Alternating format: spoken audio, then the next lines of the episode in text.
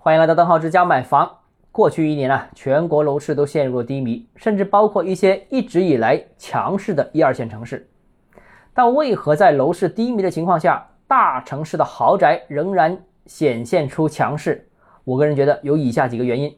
首先，第一个啊，经济下行对不同群体之间的影响差异是很大的。对于低收入人群而言，直接就是影响了生计；但对于高净值人群而言呢，虽然收入是降低了。但投资能力还在啊，只要有信心，只要看中适合的目标，他们依然是有能力出手的。第二个呢，就是市场过度迷信只选核心区这一个投资理念啊。其实啊，在过去十几二十年里面，大城市的核心城区的物业一直显现其抗跌能力强、升值速度快这样一个特征。再加上啊，今年不断强化要投资一二线城市啦。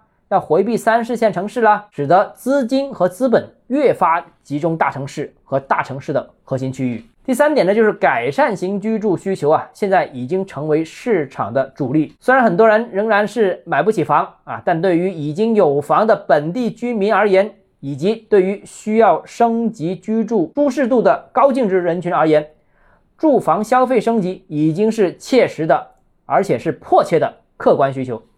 啊，房子由小换大，由差换好，啊，由好换好，已经成为居住消费升级的一个基本逻辑。所以啊，中高端物业甚至是高端物业，已经成为当前改善形势需求的一个主力市场。第四啊，这个房地产税呢，也是改变了市场的投资风格。虽然啊，房地产税开征办法现在还不详细啊，征收时间也不确定，但是坊间普遍预估，拥有多套住房啊。肯定是跟征税有关系的，所以呢，随之产生了一种全新的投资理念：，与其拿五套两百万的房子，倒不如拿一套一千万的房子。啊，核心城区的高价物业总值是一样的，但套数更少，面积更小，所以呢，未来如果真的征收房地产税呢，风险也更少。啊，好了，那今天节目到这里。如果你个人购房有其他疑问，想跟我交流的话，欢迎私信我，或者添加我个人微信，账号是教买房六个字，拼音首字母小写就是微信号 d h e z j m f。我们明天见。